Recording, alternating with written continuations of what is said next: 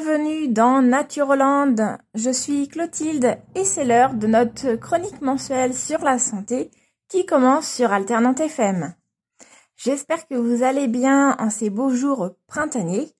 Et aujourd'hui, dans Natureland, nous allons aborder un sujet euh, important, euh, une thématique euh, dont on entend régulièrement parler dans les médias, mais pour lesquels les gens ne sont pas assez informés, enfin, je trouve. Il s'agit de l'AVC. L'AVC qui veut dire accident vasculaire cérébral. Alors c'est une affection potentiellement mortelle qui peut causer de graves dommages au cerveau. En fait, c'est l'une des principales causes de décès et de handicap dans le monde entier. Et donc, il est important de comprendre comment il se produit, comment le reconnaître et donc, bien sûr, comment le prévenir. Donc, dans la chronique aujourd'hui, nous examinerons les causes de l'AVC, les facteurs de risque, les symptômes et les signes d'alerte, ainsi que, euh, bien entendu, les mesures préventives que vous pouvez prendre pour minimiser euh, le risque d'avoir un AVC. Alors en Europe, l'AVC est l'une des principales causes de décès et de handicap. Selon l'Organisation mondiale de la santé, l'AVC est responsable d'environ 15 millions de cas de handicap et de 5 millions de décès chaque année dans le monde entier. Et en Europe, cela représente environ 1,2 million de personnes qui sont euh, touchées par un AVC euh, chaque année, soit euh, un tiers des cas d'AVC dans le monde. Alors, comment survient un AVC Déjà, il faut savoir qu'il en existe deux types, ischémique et hémorragique. Les AVC ischémiques sont les plus courants. Ils se produisent lorsqu'une artère qui fournit de l'oxygène et des nutriments au cerveau est obstruée par un caillot de sang ce qui peut entraîner une insuffisance d'oxygène et de nutriments au cerveau, et ce qui peut donc endommager les cellules cérébrales. Quant aux AVC hémorragiques, ils se produisent lorsqu'une artère qui alimente le cerveau fuit du sang. Le sang s'accumule alors dans le cerveau, ce qui peut causer des dommages considérables aux cellules cérébrales environnantes, comme vous en doutez bien. Alors, quelles personnes sont touchées? En fait, les AVC peuvent toucher tout le monde sans distinction d'âge, ni de sexe, ni de race. En fait, euh, il y a certains facteurs de risque qui peuvent augmenter la probabilité d'un AVC, mais c'est pas euh, c'est pas systématique. On va avoir notamment l'âge, les antécédents familiaux, une pression artérielle élevée, des maladies cardiaques, notamment euh, la fibrillation auriculaire et les maladies valvulaires, l'artérosclérose également, et puis euh, d'autres facteurs, on va dire plutôt liés à l'alimentation ou à nos habitudes de vie, euh, comme le tabagisme, une consommation excessive d'alcool, l'obésité et puis le diabète. Alors euh, le coût des AVC pour la société européenne est considérable, d'où également les, les, mesures de communication et de prévention qui sont mises en place dessus. Et euh, il y a les coûts directs hein, d'un AVC, c'est-à-dire les soins médicaux, les services de soins à domicile euh, et les coûts indirects. Au niveau coûts directs, c'est plusieurs milliards d'euros chaque année. Coûts indirects, c'est les pertes de salaire et la baisse de la qualité de vie qui sont également considérables et qui, en fait, au niveau individuel, va être euh, là le, le, vrai problème, le plus impactant. Alors, comment est-ce qu'on reconnaît un AVC Déjà, il est important de savoir reconnaître ces symptômes pour pouvoir obtenir une aide médicale immédiate, car il faut savoir que euh, à partir du moment où l'AVC se produit, les, minutes elles sont vraiment comptées et euh, plus on est rapide, plus les euh, secours sont rapides sur l'intervention, plus cela permet bah, déjà de sauver la personne et puis de minimiser les dommages causés par l'AVC. Donc euh, je rappelle, hein, en cas de, symptômes, euh, euh, observables, il faut appeler le 15, c'est-à-dire le SAMU, un numéro 15.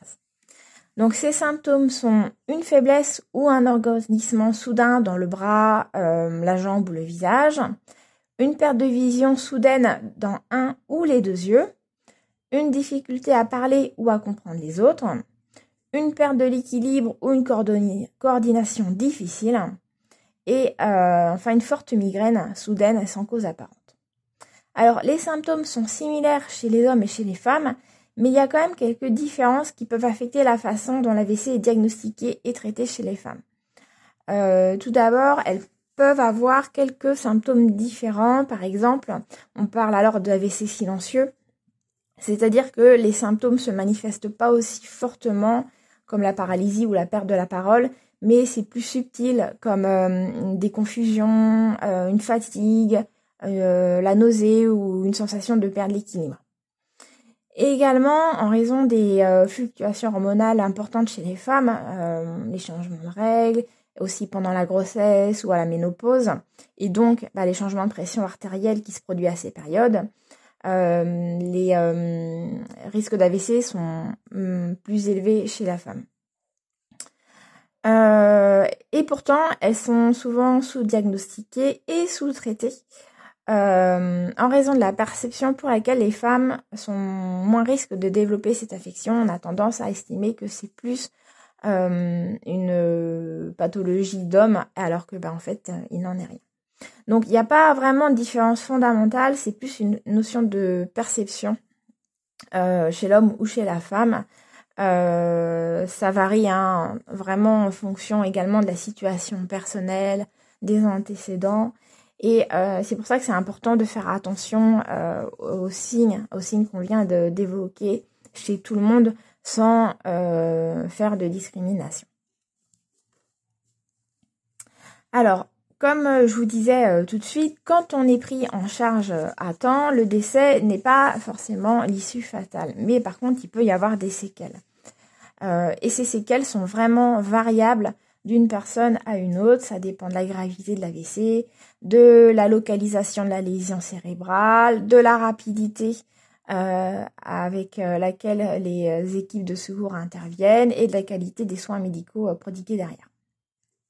Parmi les séquelles les plus courantes, on va avoir des problèmes de mouvement. Les personnes qui ont fait un AVC peuvent avoir des difficultés ensuite à bouger ou à contrôler un ou plusieurs de leurs membres. notamment, on va retrouver la paralysie ou la faiblesse musculaire qui peuvent toucher un seul côté du corps, voire les deux côtés. On va retrouver aussi des troubles de la parole et de la compréhension.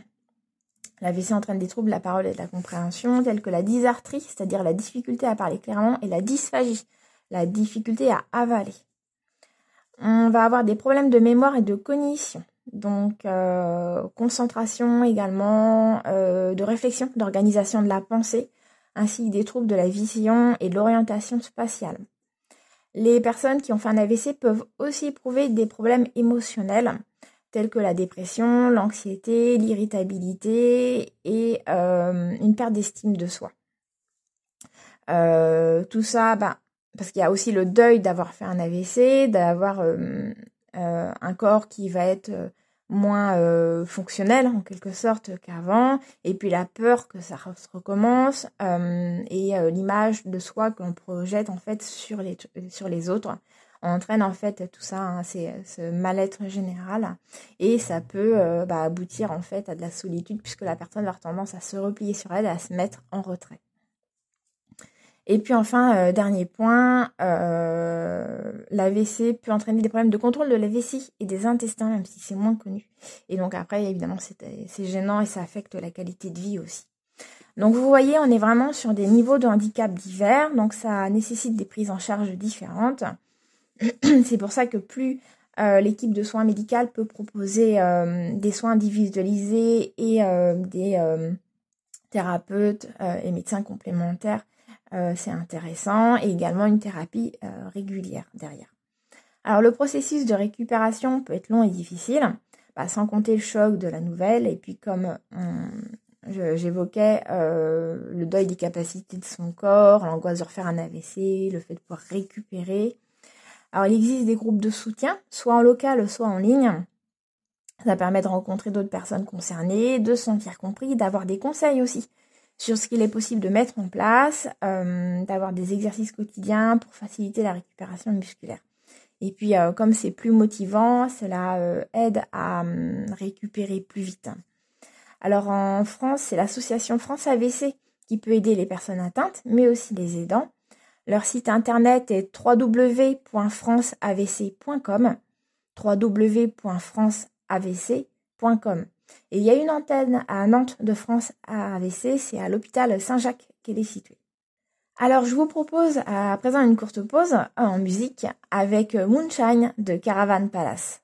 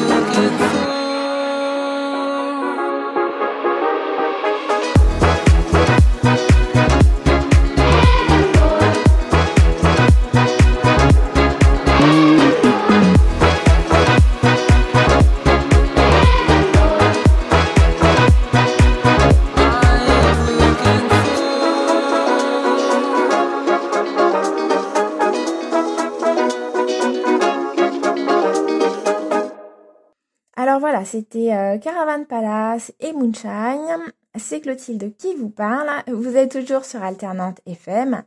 Et aujourd'hui, dans Nature Hollande, nous parlons de l'AVC, qui touche aussi bien les hommes que les femmes.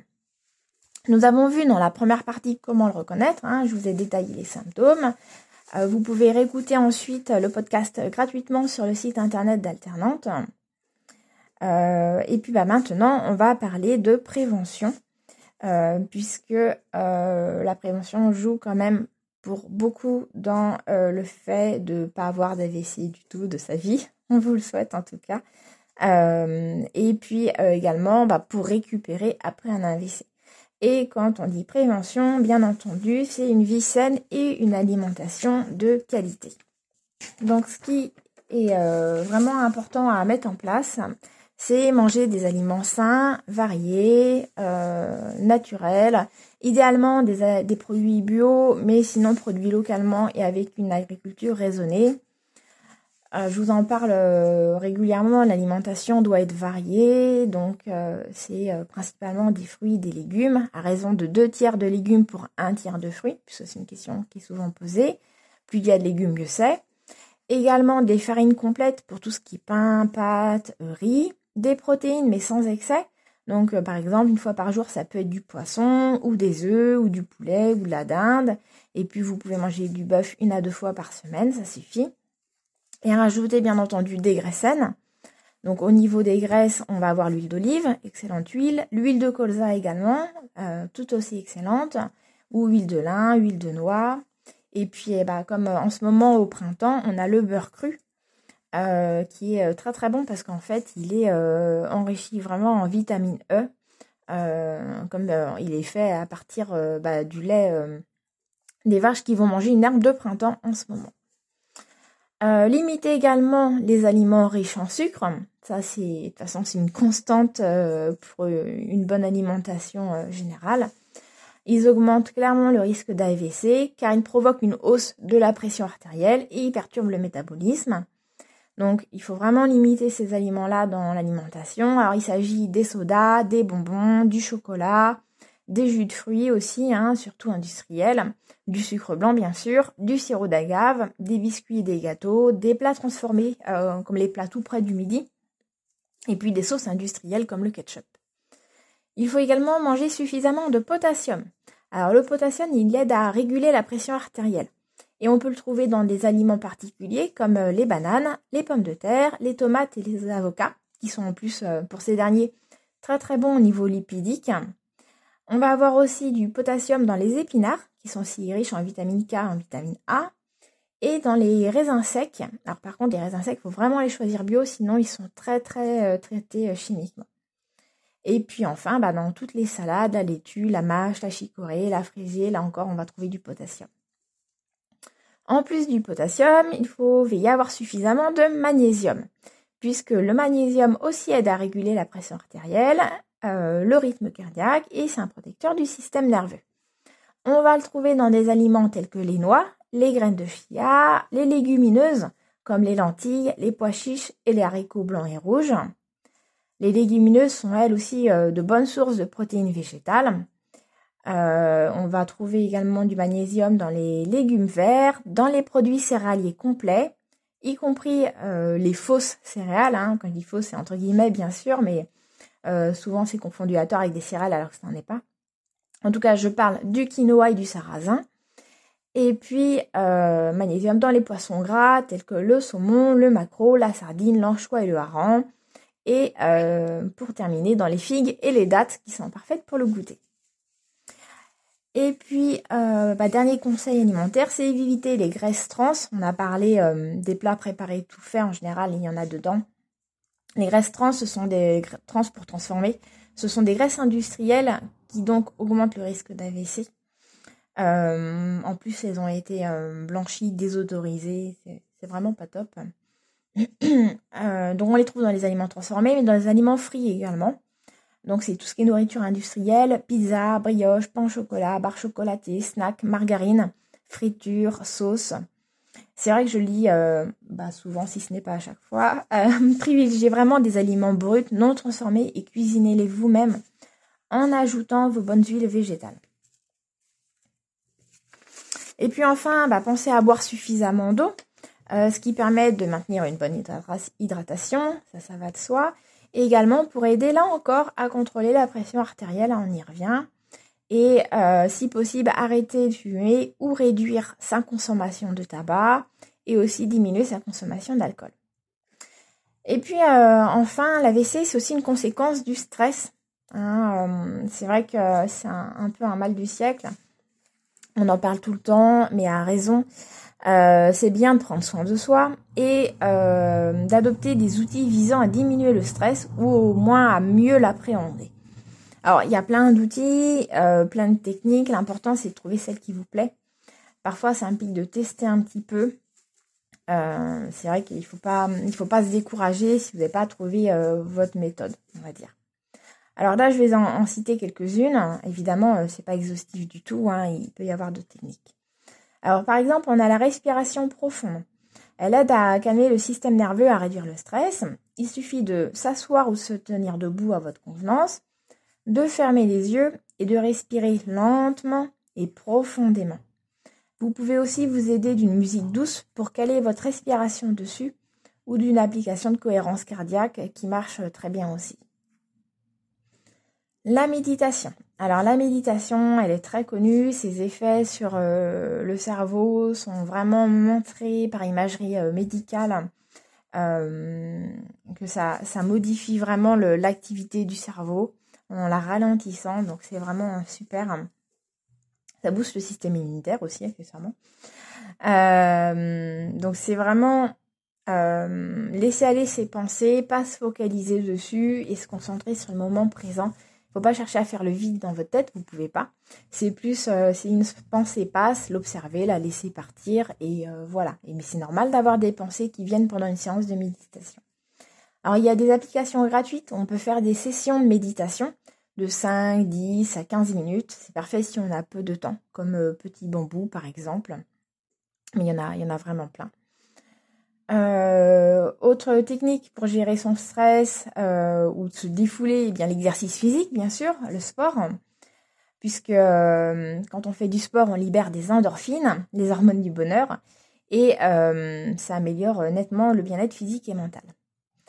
Autre chose, bien dormir, puisque quand on est bien reposé, qu'on se sent en forme, on appréhende mieux les différents événements de la vie, les imprévus, et donc le stress a moins de prise sur nous. La gestion du temps également. Quand on arrive bien à organiser son temps, on, se sent moins débordé et donc bah là encore on euh, s'allège et euh, on est moins stressé. Alors il y a plusieurs méthodes hein, pour gérer euh, son temps. Il y a les to-do list, il y a la technique du Pomodoro, la matrice d'Eisenhower. Enfin voilà. Hein, si vous tapez sur internet gestion du temps méthode, vous allez voir, il y en a plein. Il y a la relaxation musculaire progressive. Alors la relaxation musculaire progressive, ça consiste à se concentrer sur la détente des muscles. Donc pour ça, il faut être allongé. Vous pouvez mettre une musique douce si vous avez envie, mais c'est pas obligé.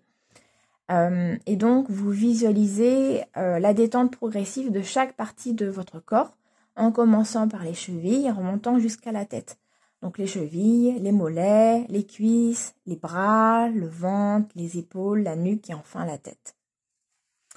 Euh, bah, la thérapie. Parfois, on a besoin de parler à quelqu'un, les proches sont pas forcément euh, euh, là pour ça, et pas forcément capables aussi de recevoir ce qu'on a à dire, parce que ce ne sont pas des thérapeutes. Alors qu'aller en thérapie avec un professionnel formé, comme un psychothérapeute, peut être une vraie aide. ça permet de parler de ses sentiments, de ses inquiétudes. Ça fait du bien d'avoir un retour aussi qui soit professionnel, qui soit neutre. Euh, puisque la personne, elle va pas vous faire des jugements, puisque justement, elle est professionnelle. C'est très intéressant et c'est très réconfortant. Il vaut donc mieux faire quelques séances avant d'atteindre un point extrême de stress. Et puis en plus, maintenant, il y a de plus en plus de mutuelles qui prennent en charge les séances d'accompagnement psychologie euh, depuis le Covid. Donc c'est intéressant, donc autant en profiter. Et enfin, dernière chose, les activités récréatives c'est-à-dire tout ce qui est lecture, euh, dessin, coloriage, peinture, photographie, euh, musique, bricolage, jardinage, euh, qui font également beaucoup de bien parce qu'elles permettent de penser à autre chose et de faire quelque chose qui nous fait plaisir. Donc voici pour aujourd'hui pour cette chronique sur l'AVC. Merci de m'avoir écouté. Vous pouvez ensuite réécouter le podcast sur le site internet d'Alternante FM. il est gratuit. Et puis pensez à le partager, car ça peut sauver des vies euh, de savoir reconnaître les symptômes de l'AVC comme on l'a vu en première partie de l'émission. Prenez soin de vous surtout et on se retrouve le mois prochain pour un nouveau Nature Hollande.